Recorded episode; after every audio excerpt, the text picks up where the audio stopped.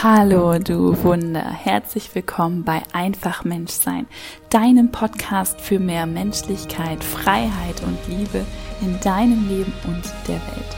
Ich freue mich, dass du heute wieder reinhörst. Heute geht es um ein extrem wichtiges und extrem aktuelles Thema, nämlich Umweltschutz und Nachhaltigkeit. Und ich möchte dir in dieser Folge einmal alles zum Thema menschenrechtlicher Umweltschutz sagen. Also Gibt es eigentlich ein Menschenrecht auf eine saubere und gesunde Umwelt, beziehungsweise warum brauchen wir ein solches Menschenrecht?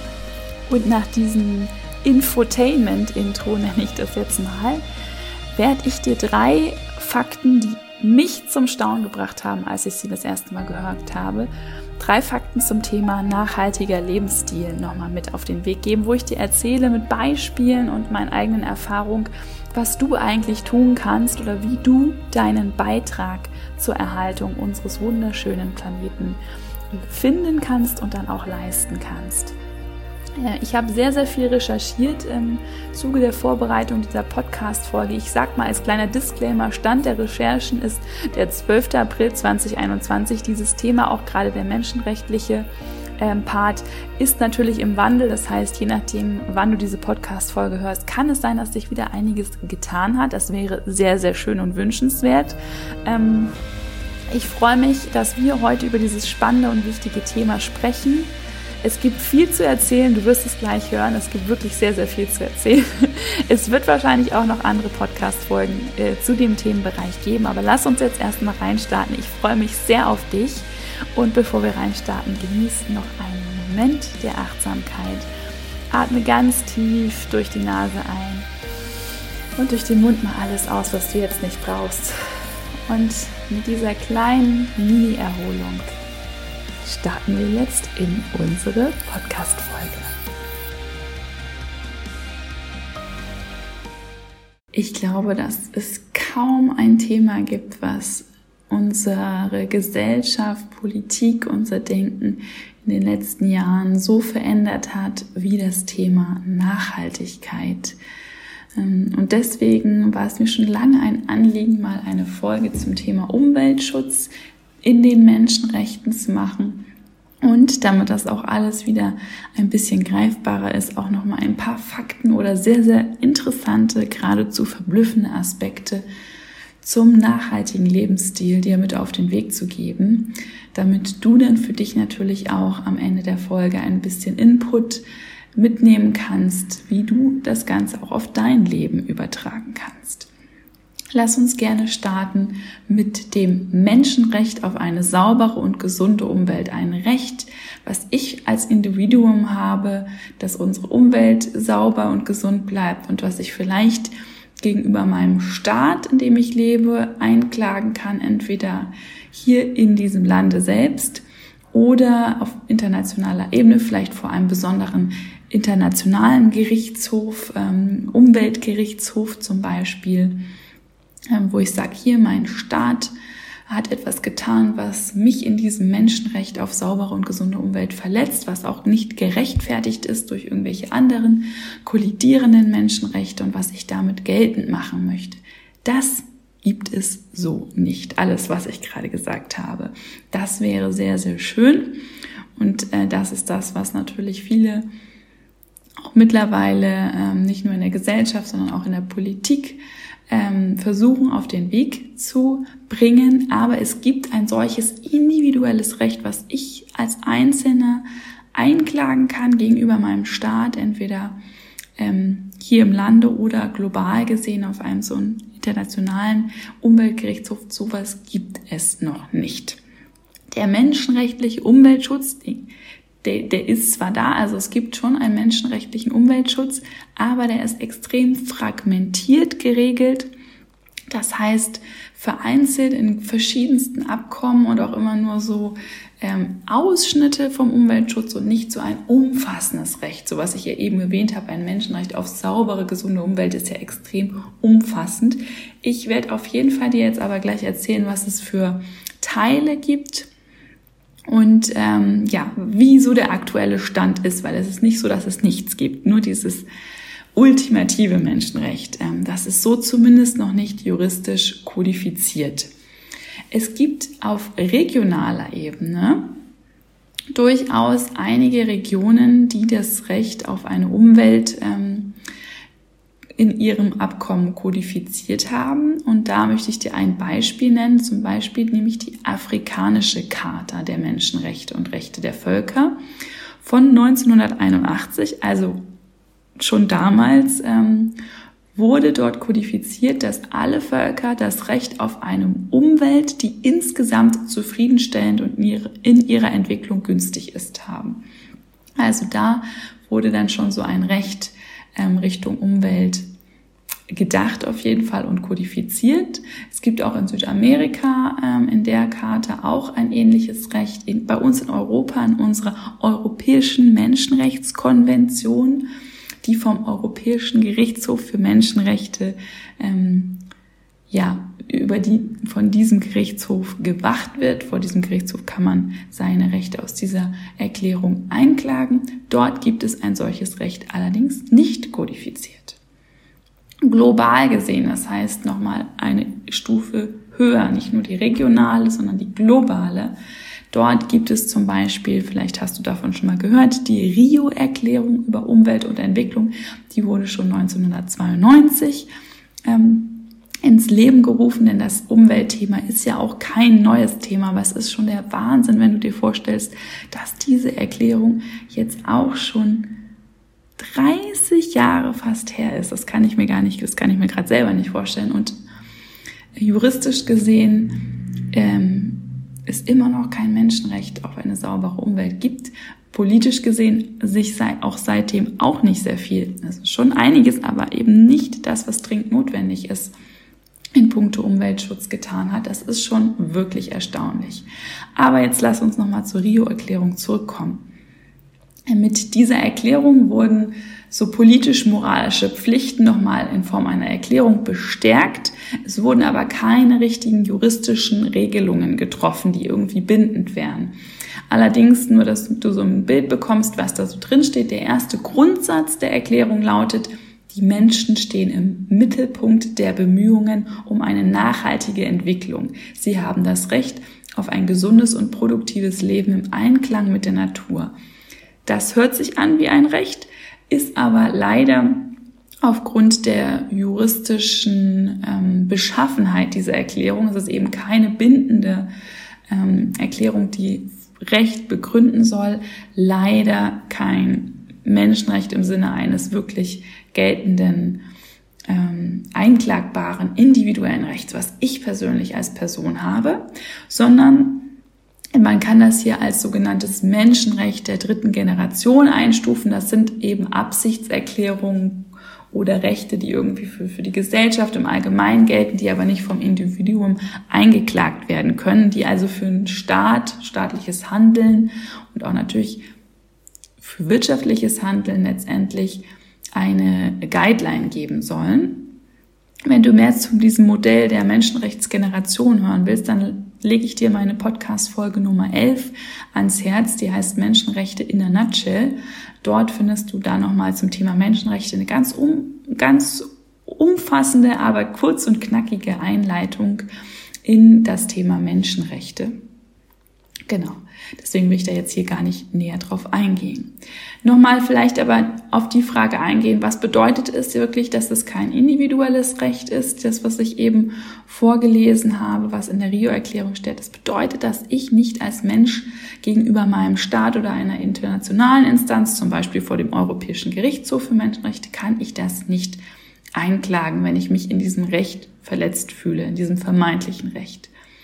Ähm, vor dem Europäischen Gerichtshof können ähm, im Übrigen auch da noch ein kurzer Exkurs. Da kann ich meinen Staat ähm, zur Rechenschaft ziehen ähm, für alle die Menschenrechte, die in der Europäischen Erklärung ähm, für Menschenrechte verankert sind. Das heißt aber jetzt ähm, sozusagen, um das mal wirklich auch greifbar zu machen, dass ich erstmal ähm, in Deutschland zum Beispiel den Rechtsweg bestritten haben muss, ähm, wenn es, es kann ja zig Formen von Menschenrechtsverletzungen geben. Wenn ich jetzt also, ich, ich nenne mal was ganz Krasses, wenn ich gefoltert wurde. ähm, was ne, Gott sei Dank, ich will nicht sagen nie äh, vorkommt, aber also was keine, Gott sei Dank keine Praxis hier ist und das, was ich hoffe, dass es nie vorkommt, aber ähm, man soll ja niemals nie sagen und es gibt auch Fälle, ähm, in denen zum Beispiel Folter angewendet wurde, aber dazu will ich jetzt hier gar nicht so viel sagen. Ähm, kann ich auch gerne eine eigene Folge zum Folterverbot machen.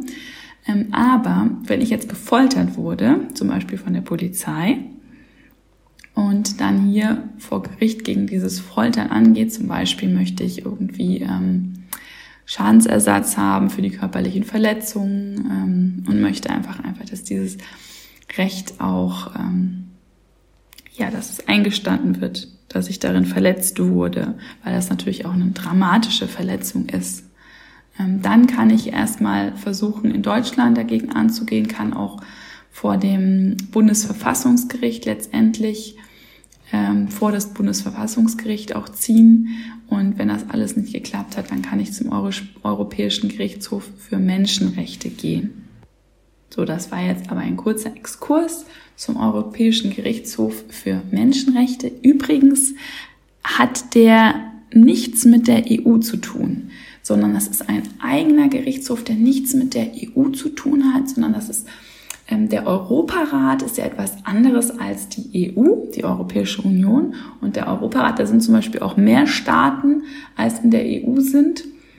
Und der Europarat hat diese ähm, Europäische Erklärung für Menschenrechte eben ähm, kodifiziert. Alle Mitgliedstaaten des Europarats haben die als bindend für sich automatisch erklärt und der Europäische Gerichtshof für Menschenrechte überprüft die Einhaltung dieser Erklärung.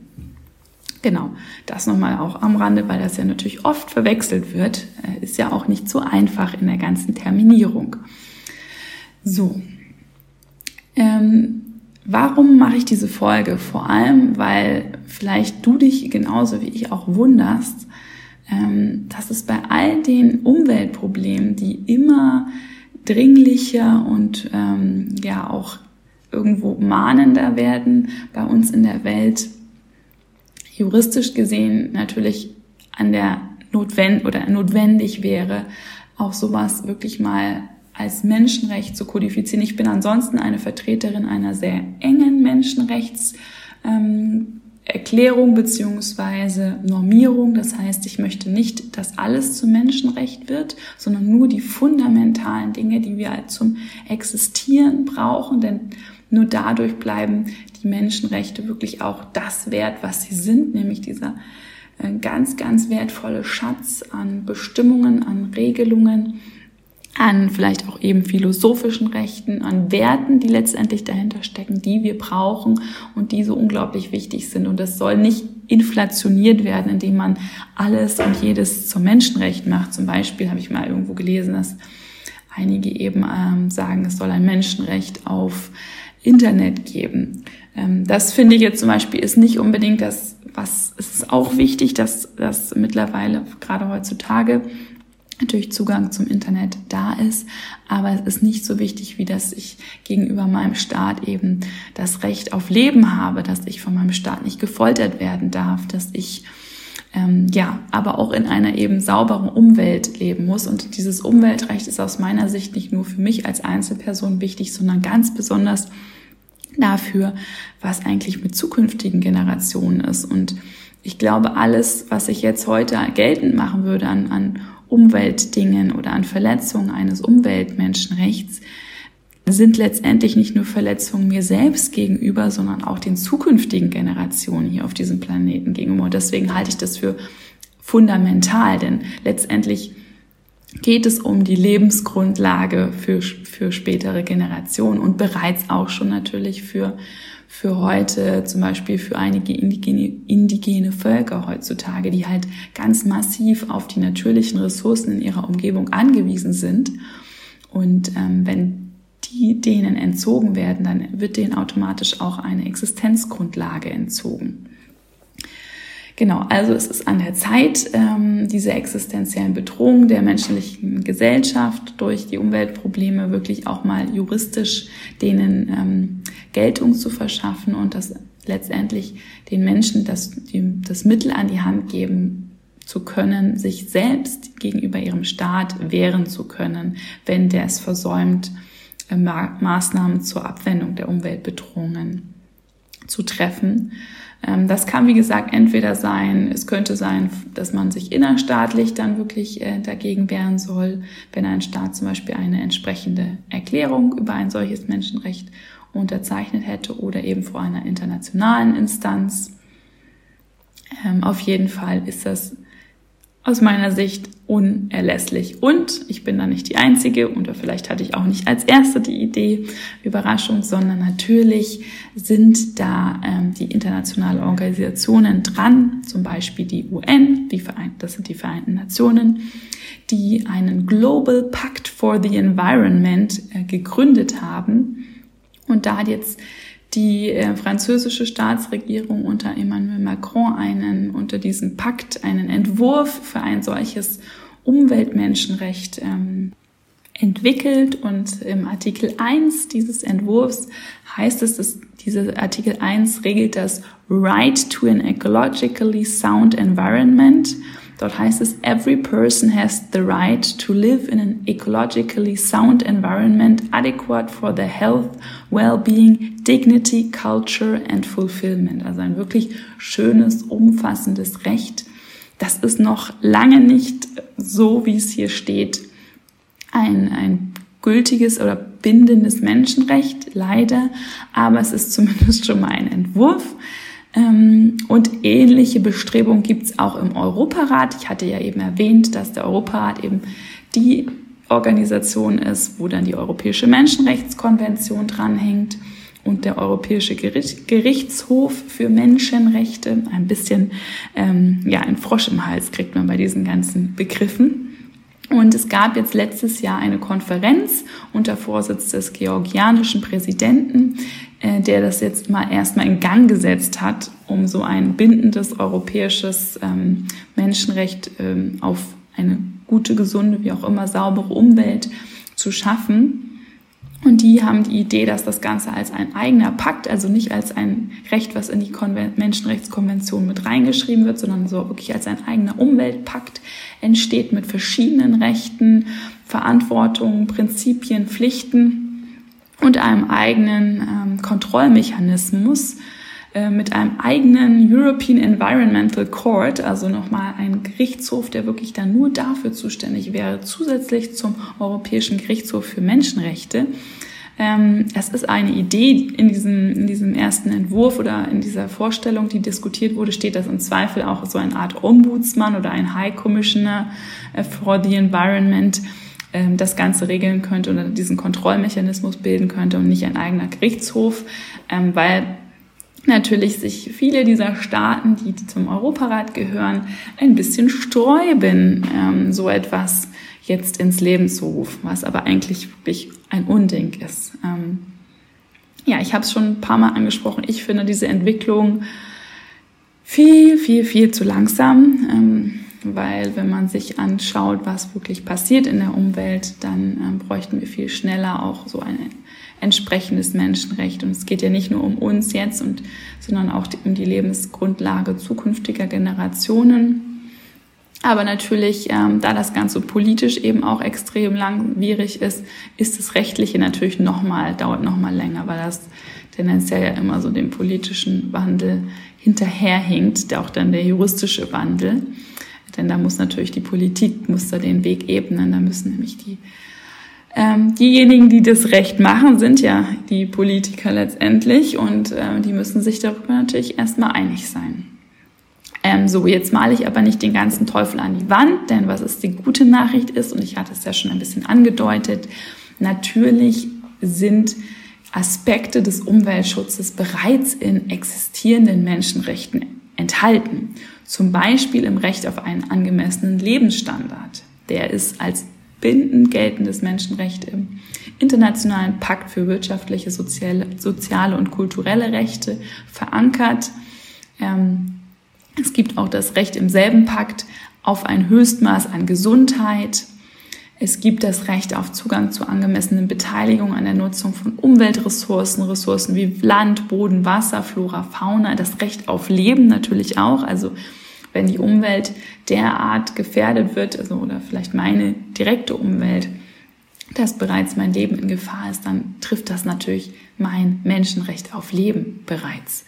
Und was es dann auch gibt, sind prozedurale Garantien. Das heißt, dass ich als Mensch habe ja gewisse Informations- oder Beteiligungsrechte an Entscheidungsprozessen und hier eben auch an Entscheidungsprozessen mit gewissen Umweltauswirkungen. Und ich habe das Recht auf Zugang zu gerichtlichem Rechtsschutz, auch in Umweltangelegenheiten. Und was das bedeutet, das klingt jetzt so ein bisschen abstrakt, möchte ich gerne anhand eines Beispielsfalles kurz skizzieren, nämlich gab es einen Fall, wo die nicaraguanische Regierung bereits 1996 einem koreanischen Unternehmen für 30 Jahre die Konzession zur Abholzung und zum Bau einer Straße auf einer mit Regenwald bewachsenen Landfläche erteilt hat. Und auf dieser Landfläche lebten die traditionellen und indigenen, ich hoffe, ich spreche es jetzt richtig aus, Avas Tinkni, also die Gemeinschaft der Avas Tinkni lebte dort. Und die wurden in keinster Form an diesem Konzessionsverfahren beteiligt und haben sich dann an die Interamerikanische Menschenrechtskommission gewandt. Ähm, das wurde vor dem entsprechenden Menschenrechtsgerichtshof entschieden, dieser Fall. Und der entschied dann 2001, dass ähm, mit dem Recht auf privates Eigentum, was in der Menschenrecht, in dieser amerikanischen Menschenrechtskonvention verankert ist, auch das kollektive Recht der Avas Tinkni, also dieser indigenen Gemeinschaft, an ihrem traditionellen Land und den dortigen natürlichen Ressourcen geschützt sei. Also hier ähm, wurde das von dem amerikanischen ähm, Menschenrechtsgerichtshof auch hier unter das Eigentumsrecht gefasst und natürlich, was hier dann auch verletzt war, war, dass die gar nicht beteiligt worden sind. Und das ist etwas, was halt all die Kontrollorgane, die die bereits geltenden, verbindlich geltenden Menschenrechte kontrollieren, eben die Menschenrechtsgerichtshöfe vor allem, die können bereits jetzt in menschenrechtlichen Bestimmungen, und ein paar Beispiele habe ich jetzt gerade genannt, welche das sein können, noch viel mehr die ökologische Schutzwirkung mit reindeuten und auch sagen, nein, hier konnte auch das Recht darauf, dass diese indigene Gemeinschaft einfach mal an dem Prozess zu beteiligen war, das wurde bereits verletzt. Das wollte ich jetzt hier noch mal ein bisschen deutlicher machen und sagen, dass sozusagen nicht ähm, ja, dass es nicht ganz schlecht steht um den Umweltschutz. Glücklicherweise haben wir nämlich kluge Richter, die in den Menschenrechtsgerichtshöfen sitzen und das Ganze auch zeitgemäß auslegen können, das Recht. Ich möchte noch abschließend, ähm, zumindest diesen juristischen Teil abschließend, auf einen Fall eingehen, und zwar den Fall Huaras. Vielleicht hast du schon von diesem Fall gehört. Das ist kein klassisch menschenrechtlicher Rechtsstreit, aber der spielt für das Umweltrecht eine große Rolle und aus meiner Sicht das, was das Gericht hier macht, indem es diesen Fall überhaupt verhandelt, nämlich eine zivilrechtliche Haftung neu zu deuten und viel umfangreicher zu deuten, auch schon eine, ähm, eine Tat im Sinne eines Menschenrechts auf eine saubere Umwelt ist.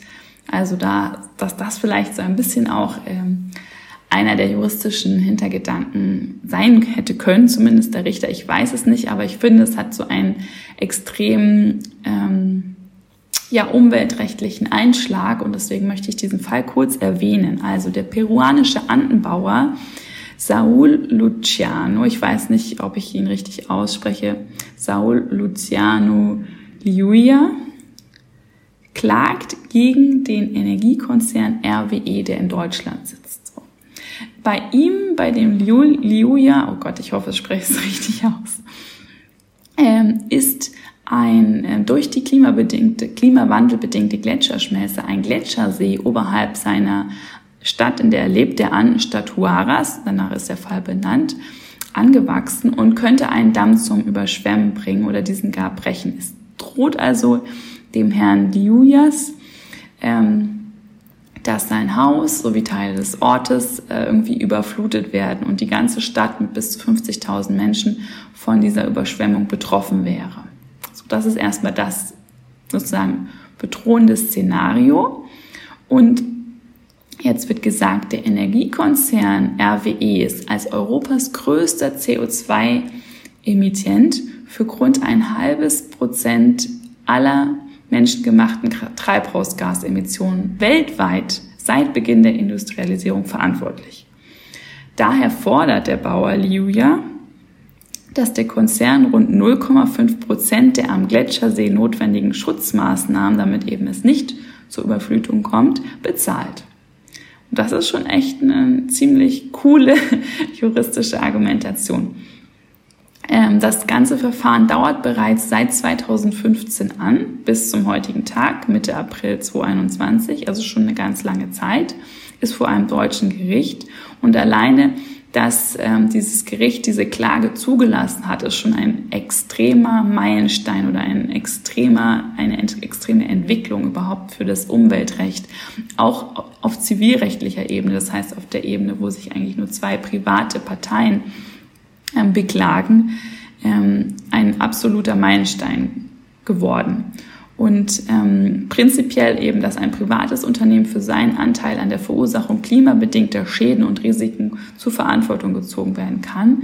Nie zuvor hatte irgendwie ein einzelner Mensch ähm, gegen einen Konzern wegen des Klimawandels sozusagen einen Fall vor Gericht gebracht und das ist echt ähm, sehr cool, dass, dass der Fall jetzt überhaupt entschieden wird. Leider gibt es noch keine endgültige Entscheidung, aber überhaupt mal so weit zu denken ähm, und sowas anzustoßen, finde ich eine, eine schöne Entwicklung. So, das wollte ich jetzt einfach nochmal als abschließenden für diesen juristischen Teil ähm, Fall erzählen. Jetzt habe ich dir versprochen, noch auf drei sehr, sehr verblüffende, interessante Aspekte eines nachhaltigen Lebensstils einzugehen. Denn Umweltschutz, ähm, Menschenrechte und Umweltschutz, wie ich es eben besprochen habe, sind natürlich für uns etwas sehr Wichtiges. Meiner Meinung nach etwas, wo nicht nur jeder Einzelne eben die Verantwortung von uns trägt, sondern eben auch diejenigen, die das Recht machen ähm, auch wenn wir natürlich auf die einwirken können und einen Einfluss auf die haben, haben die aber eben auch für sich eine Verantwortung, so wie natürlich auch große Wirtschaftsunternehmen sowieso. Eigentlich jeder, der Unternehmer ist, sollte für sich auch wissen, dass er, sie die Verantwortung hat, ähm, auch die Umwelt zu achten, respektieren und zu schützen. Davon sind wir aber sehr, sehr, sehr, sehr weit entfernt. Ähm, genau. Aber letztendlich möchte ich auch dir ja wieder einiges mit an die Hand geben. Was kannst du tun? Und ähm, wir kennen alle die Trends, die heute da sind. Zero Waste, Plastik reduzieren, ähm, natürlich Energie einsparen im Haushalt, zum Minimalismus übergehen, auf Flugreisen verzichten, Fleischessen verzichten. Ganz, ganz viele Dinge, die gesagt werden, die jeder einzelne von uns tun kann, um einen Beitrag zum Umweltschutz zu leisten, beziehungsweise um unseren jeweiligen individuellen ökologischen Fußabdruck zu reduzieren. Und ähm, ja, ich versuche mein Leben auch so gut es geht danach auszurichten, habe aber über einige Dinge ähm, immer wieder gestaunt und gesagt, oh, ich bin wirklich noch weit davon entfernt, einen ähm, Beitrag zu leisten, wie ich es gerne würde. Und ähm, ein, ein erster Fakt, den ich, dir, den ich mit dir teilen möchte, ist das Thema Wärme. Wärme ist ja der Treiber des Klimawandels und der Klimawandel verursacht eben die Umweltbedrohung auf unserer Erde. Und alles, was Wärme verursacht, trägt damit auch zum Klimawandel bei. Und wir sagen ja, dass vor allem, also wir haben ja vor allem die CO2-Emissionen im Blick, die eben Wärme durch den Treibhauseffekt verursachen. Aber ähm, es gibt auch Dinge, die an sich schon Wärme verursachen, nicht indem sie erst CO2 ausstoßen. Und ein großer, ja, etwas, was extrem viel Wärme verursacht, sind Server. Und deswegen ist die Digitalisierung auch etwas, was einen großen Einfluss auf den Klimawandel letztendlich hat. Server verursachen Wärme. Ähm, nun gibt es ja mittlerweile für alle Cloud-Dienste und auch insbesondere Streaming-Dienste und alles Mögliche riesige Serverräume auf diesem Planeten. Das kann man, man kann gar nicht von Räumen reden. Man, es sind Hallen oder ich glaube, wir können uns das zum Teil gar nicht vorstellen, wie groß diese Gebäude sind, ähm, wo nur Server drin stehen, die alle unsere Daten eben, irgendwo müssen die ja gespeichert sein, diese ganzen Dinge, vor allem auch die ganzen äh, Mediendateien bei Streamingdiensten und so weiter. Und ähm, die verursachen Wärme. Entweder geht diese Wärme jetzt direkt in die Atmosphäre über und trägt so zum Klimawandel bei, oder die Serverräume werden natürlich auch gekühlt, damit die Wärme eben dann doch wieder reduziert wird. Und diese Kühlung frisst Energie, die dann ja selbst wieder ein Treiber ist, ähm, damit, ähm, also durch CO2-Ausstoß der ähm, Energiequellen ähm, dann natürlich auch wieder zum Klimawandel beigetragen wird. Es gibt Server, wie gesagt, die das, die gar nicht erst ähm, Kühlung ähm, einsetzen, weil sie sagen, ähm, das frisst ja nur Energie und die werden dann auch zum Teil ironischer oder sarkastischerweise Green Server genannt. Zum Beispiel in äh, einer Stadt im, in Finnland kühlt bereits Google ein riesiges Datenzentrum mit dem eisigen Wasser aus der nördlichen Ostsee. Und das wird dann Green Server genannt, weil da keine Energie ähm, nochmal aufgewendet werden muss für die Kühlung, sondern das wird eben direkt durch das kalte Wasser gekühlt. Aber das ist letztendlich ja eine gewisse Milchmädchenrechnung, weil die Wärme trotzdem in die Atmosphäre geht, ne, über die, das Wasser, was dann einfach wärmer wird. Und ähm, ja, ich finde das deswegen spannend, weil ich das Thema gerade Streamingdienste, weil Streamingdienste sind eben etwas, wo riesige Datenmengen irgendwo liegen müssen. Und ich hatte das für mich einfach nicht so richtig auf dem Schirm, dass ich vielleicht mit meinem Streaming-Verhalten auch ähm, negativ äh, auf die Umwelt einwirke.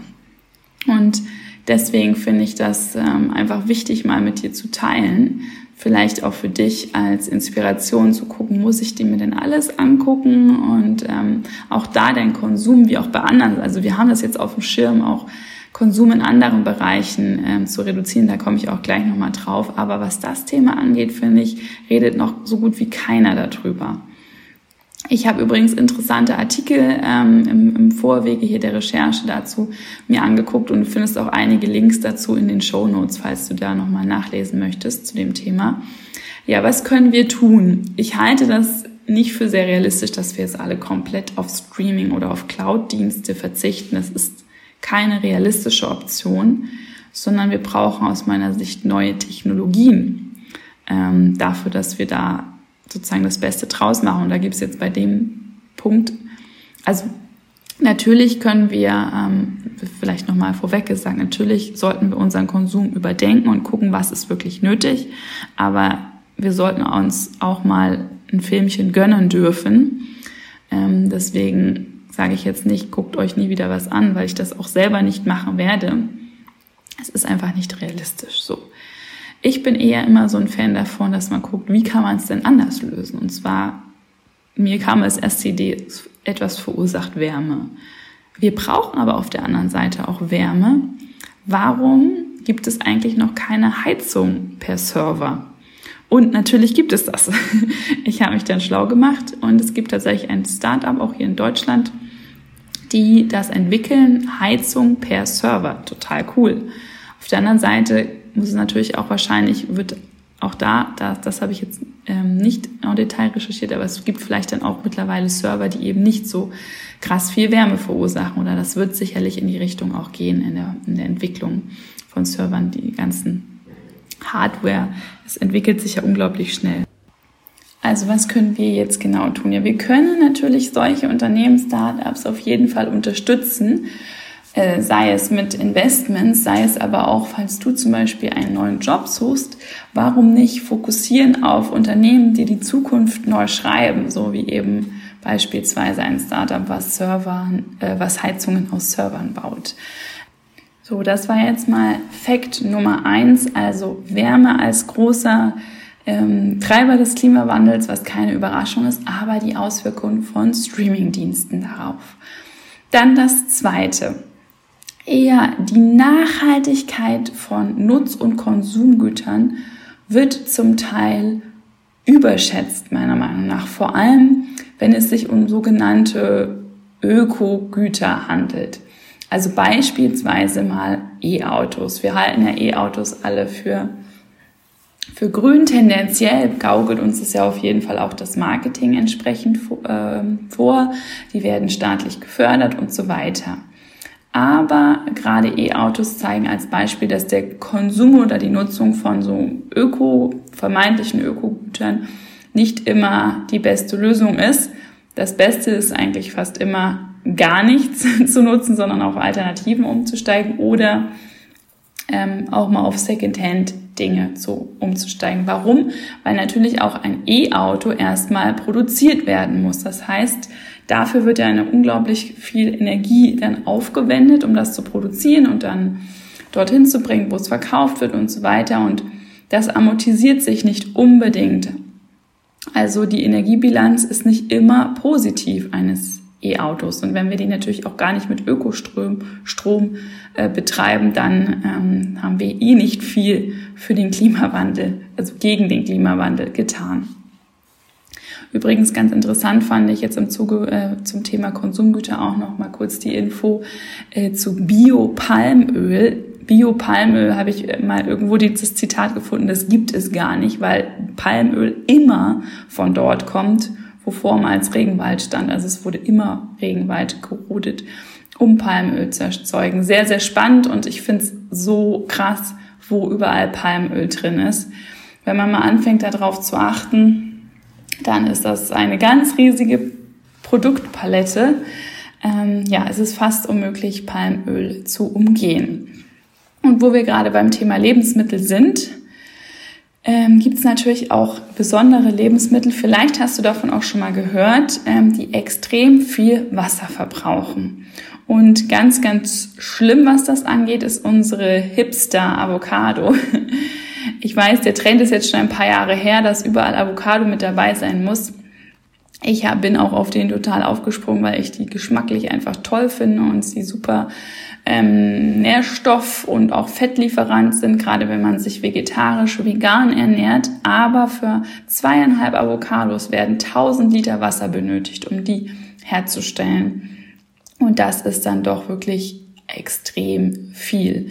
Noch schlimmer schneidet übrigens auch ein von mir sehr heiß geliebtes Produkt ab, nämlich Kakao mit 27.000 Litern pro Kilo Kakao. Rindfleisch ist auch nicht wirklich toll mit 15.500 Litern. Und äh, wenn man sich da vor Augen führt, dass die gleiche Menge Wasser, die für ein Kilo Rindfleisch benötigt wird, mit der könnte man 140 Kilo Tomaten äh, verbrauchen oder äh, ja, erzeugen. Und ähm, das ist dann doch wirklich echt extrem. Also, ähm, das nennt sich sogenannter virtueller Wasserverbrauch, ähm, den man auch, also da kann man im Internet auch recherchieren zu ganz vielen Produkten. Finde ich auch spannend. Seitdem ich das weiß, habe ich meinen Avocado-Konsum extrem reduziert. Auch mein Kakao, also Schokoladenkonsum nochmal äh, krass überdacht. Da bin ich noch nicht ganz so gut, gebe ich zu. Ähm, und da wären wir auch bei einem Thema, was mir ganz wichtig ist anzusprechen das hier sind jetzt nur Impulse, gerade auch um, um dir mal Sachen zu zeigen, vielleicht die du gar nicht wusstest. Und bei mir waren das interessant, also waren diese Fakten, die ich dir gerade genannt habe, auch auf jeden Fall ausschlaggebend dafür, dass ich was geändert habe in meinem Leben, auch wenn ich es noch nicht alles perfekt mache. Und darum geht es auch nicht. Mir geht es darum, bei dir und auch bei mir selber ein Bewusstsein zu schaffen, ähm, was eigentlich hinter meinen Konsumgütern oder Nutzgütern steckt und wie sehr ich damit auf die Umwelt einwirke. Und jetzt beim Wasserthema ist es ja nicht unbedingt Klimawandel, sondern da geht es generell um die ähm, Ressourcenschonung der Umwelt und unseres Planeten. Und es geht nicht darum, das dogmatisch oder perfekt zu verfolgen, sondern das Wichtige ist ja auch, die Leichtigkeit im Leben nicht zu verlieren, auch was das Thema angeht.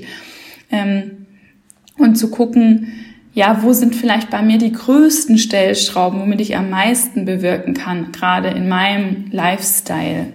Und ganz spannend finde ich da, den eigenen äh, ökologischen Fußabdruck zu bestimmen. Das ist so ein Anhaltspunkt. Ähm, ich habe das über die Internetseite von Brot für die Welt gemacht. Der Link ist auch in den Show Notes.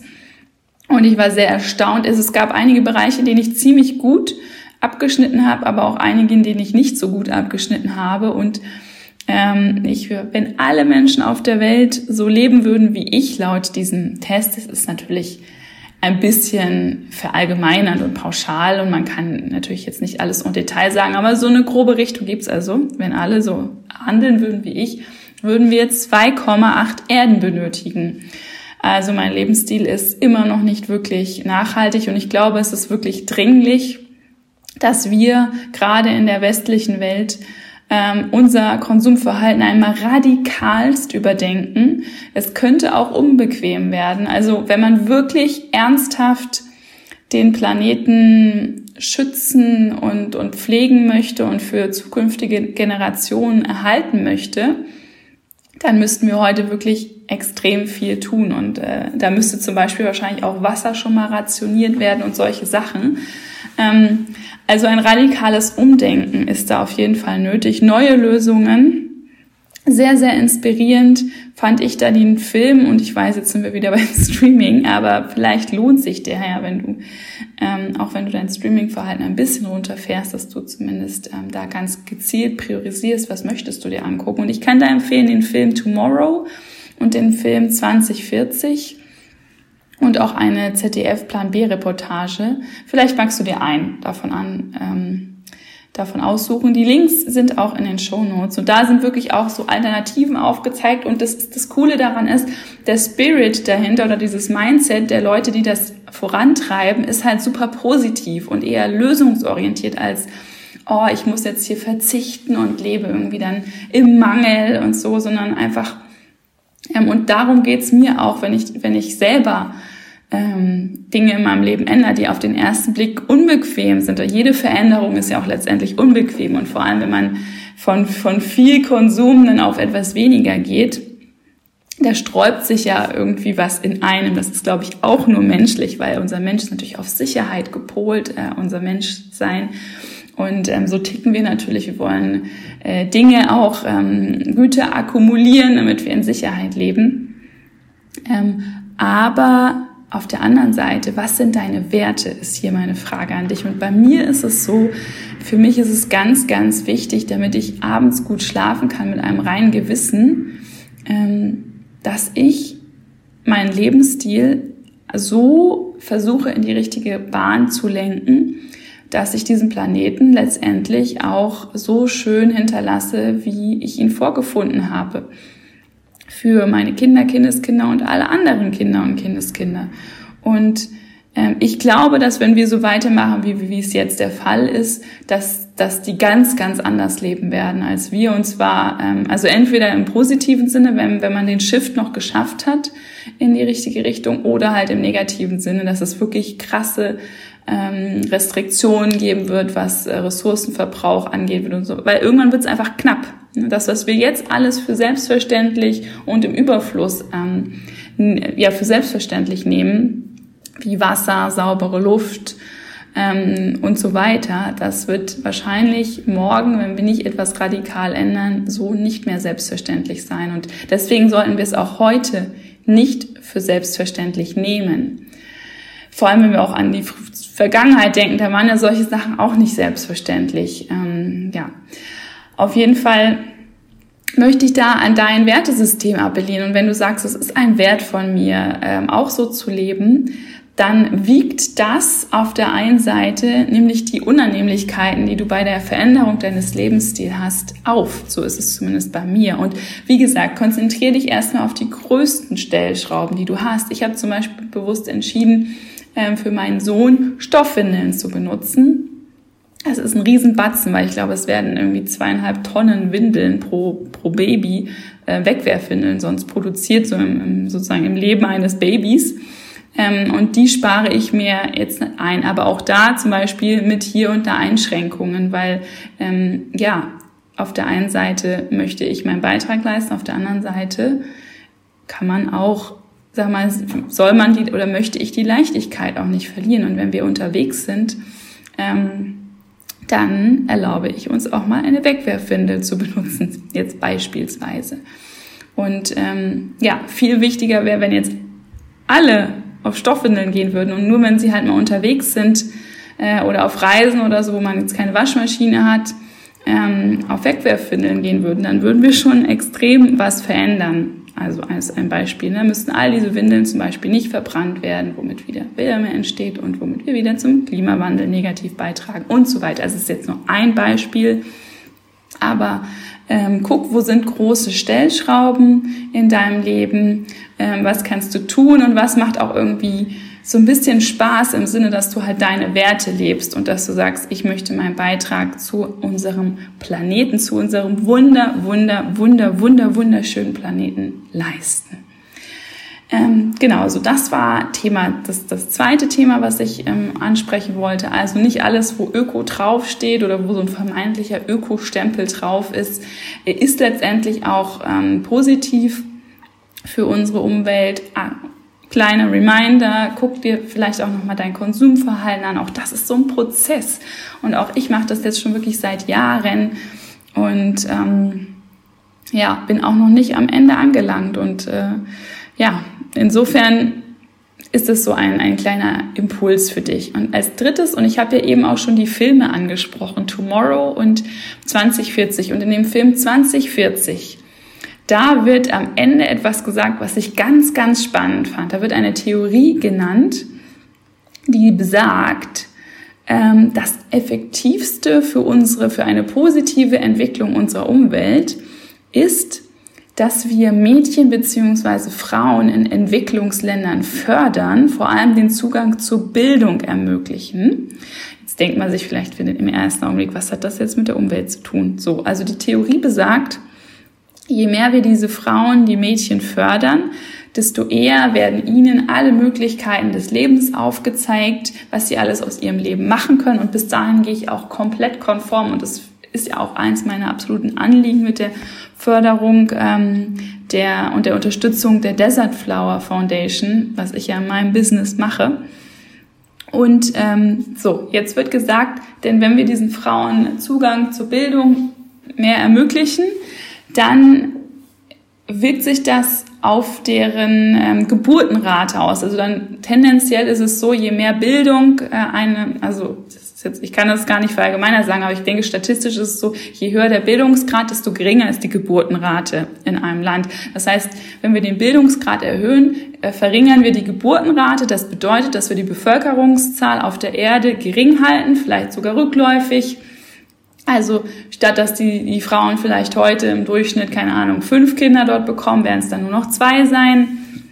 Das ist jetzt, ähm, also die, bitte nicht auf die Zahlen achten, aber damit du weißt, was ich meine.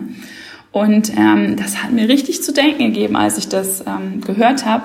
Da dachte ich im ersten Moment, ja cool, dann bin ich ja mit der Desert Flower Foundation, die ich unterstütze, schon mal auf einem ganz guten Weg.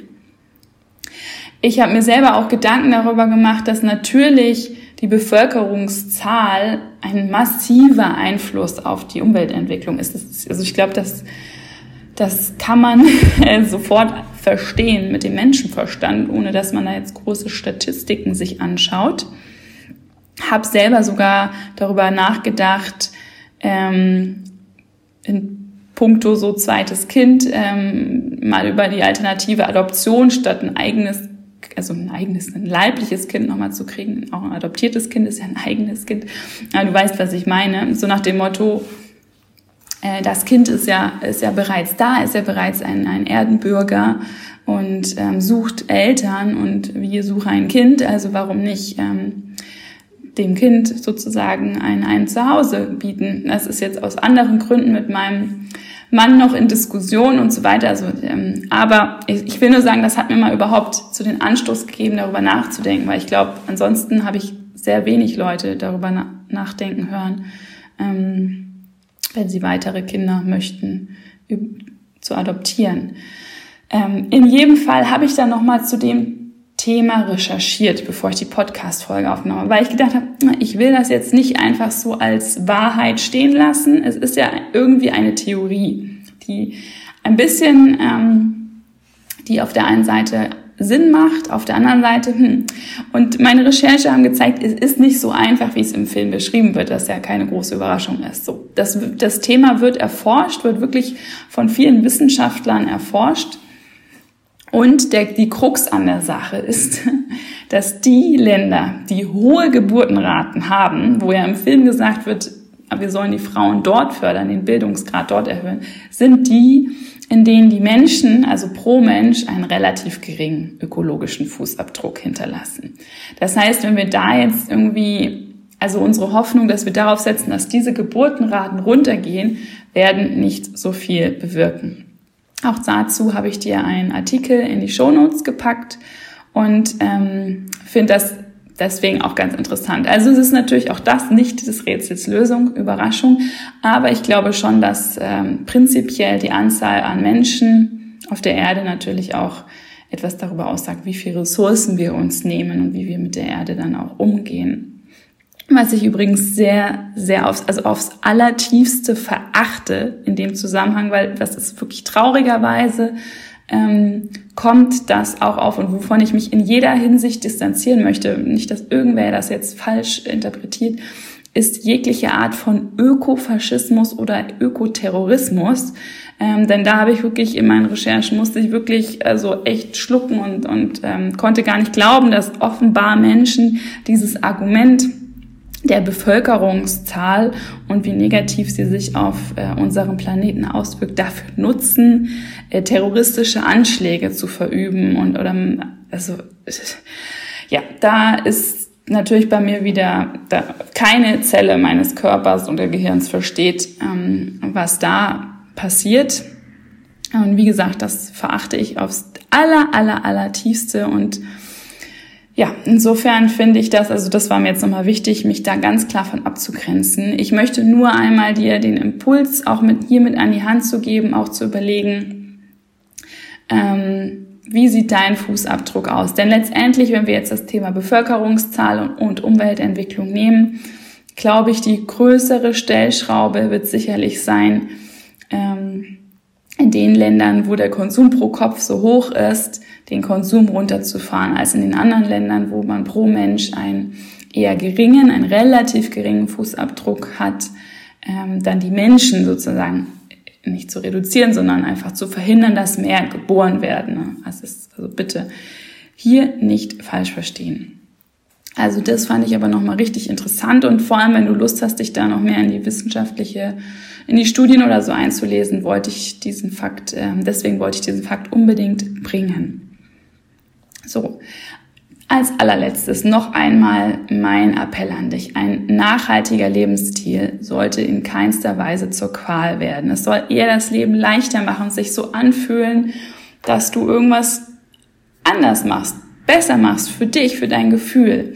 Du solltest dann nicht verbissen rangehen und sagen, ich darf nicht mehr dies, ich darf nicht mehr das und ähm, ja, wenn du mal irgendwo bist und da ist halt nur Avocado zu essen, dann ist halt die Avocado und dann also, da kann man auch andere Leute oder da sollte man auch andere Leute nicht missionieren, was das angeht oder sich nicht nur durch Zugehörigkeit zum Beispiel zu, Zugehörigkeit zu, ich bin Veganer oder ich bin dies oder das oder das. Ähm, das ist, ähm, also das übernehmen viele Menschen als Teil ihrer Identität.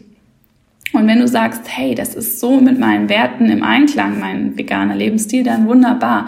Aber wenn, also auch da die, sozusagen die Idee, hinterfrag das auch gerne mal, warum machst du das? Natürlich auf der einen Seite, um was Gutes zu tun und das tust du und das ist auch wunderbar, aber ähm, vielleicht schränkt es dich in gewisser Weise auch extrem ein, weil du das ganz, ganz, wenn du es ganz, ganz radikal angehst. Also ich zum Beispiel habe das so erlebt, dass ich, als ich angefangen habe, ähm, mich also wirklich am Anfang wirklich ganz krass vegan zu ernähren, das war für mich schon zum Teil nicht spaßig. Dann habe ich Geschäftsessen, wo ich irgendwie den ganzen Abend erklären musste, was, wie, wie schlimm es die Milchkühe haben und dass ich deswegen nicht das kleine Desserttörtchen esse. Und also das hat mir das Leben irgendwie ähm, nicht versüßt. Ja, ganz im Gegenteil. Und deswegen bin ich davon ein bisschen abgeraten und habe mir eher angeguckt, wo sind denn eigentlich meine großen Stellschrauben und in welche Richtung soll es gehen und, und mir zu erlauben, in kleinen Schritten zu gehen und nicht von Anfang an alles radikal und alles perfekt machen zu wollen. Genau. Überleg dir also gerne, wenn du Lust hast, ähm, dich da ein bisschen zu verändern und ein bisschen deinen Beitrag zu unserer wunderschönen Erde zu leisten. Was soll dein Beitrag sein? Wie kannst du die Zukunft mitgestalten? Und das kann auch einfach daran sein, dass du sagst, hey, ich möchte meine wunderbare Arbeitskraft einem Unternehmen zur Verfügung stellen, was neue Technologien entwickelt, um, um Probleme zu lösen, die die äh, gerade eben auf die Umwelt sich negativ auswirken, so dass wir hier ähm, einen positiven, eine positive Veränderung gestalten und bewirken können. So. Das war jetzt die heutige Podcast-Folge. Ich danke dir von Herzen, dass du bis hierhin zugehört hast. Ähm, ich finde das ein sehr, sehr spannendes Thema. Äh, ich könnte auch ganz, ganz viel noch weiter zum Thema nachhaltiger Lebensstil ähm, erzählen. Es ist etwas, das ich für mich auch erst entdecken durfte in den letzten Jahren und ähm, bin da auch angesteckt worden von Trends wie Minimalismus und habe Ideen zum ähm, zum ich sehe mich schon eines Tages mich selbst versorgen. Ich weiß nicht, wie weit weg die, diese Vision ist, aber du merkst, es hat mich auf jeden Fall angesteckt. Wenn du also Lust hast, dass ich da hier und da vielleicht noch mal mehr äh, im Podcast erzähle, ähm, lass es mich wissen. Vor allem auch, ähm, was ich für mich ein sehr spannendes Thema finde, ist nachhaltige, nachhaltiger Modekonsum. Auch da bin ich noch auf einem Weg und auf keinen Fall eine Expertin, sondern erzähle dir aber gerne oder berichte gerne von meinen Erfahrungen und meinem Weg. Also lass es mich wissen, wenn dich das interessiert. Wenn du mit der Folge was anfangen konntest, freue ich mich sehr, wenn du die an Freunde, Familie, Bekannte weiterleitest. Und ansonsten hören wir uns nächste Woche wieder. Ich freue mich sehr auf dich und denk immer daran, du bist ein großes Wunder. Deine Tessa.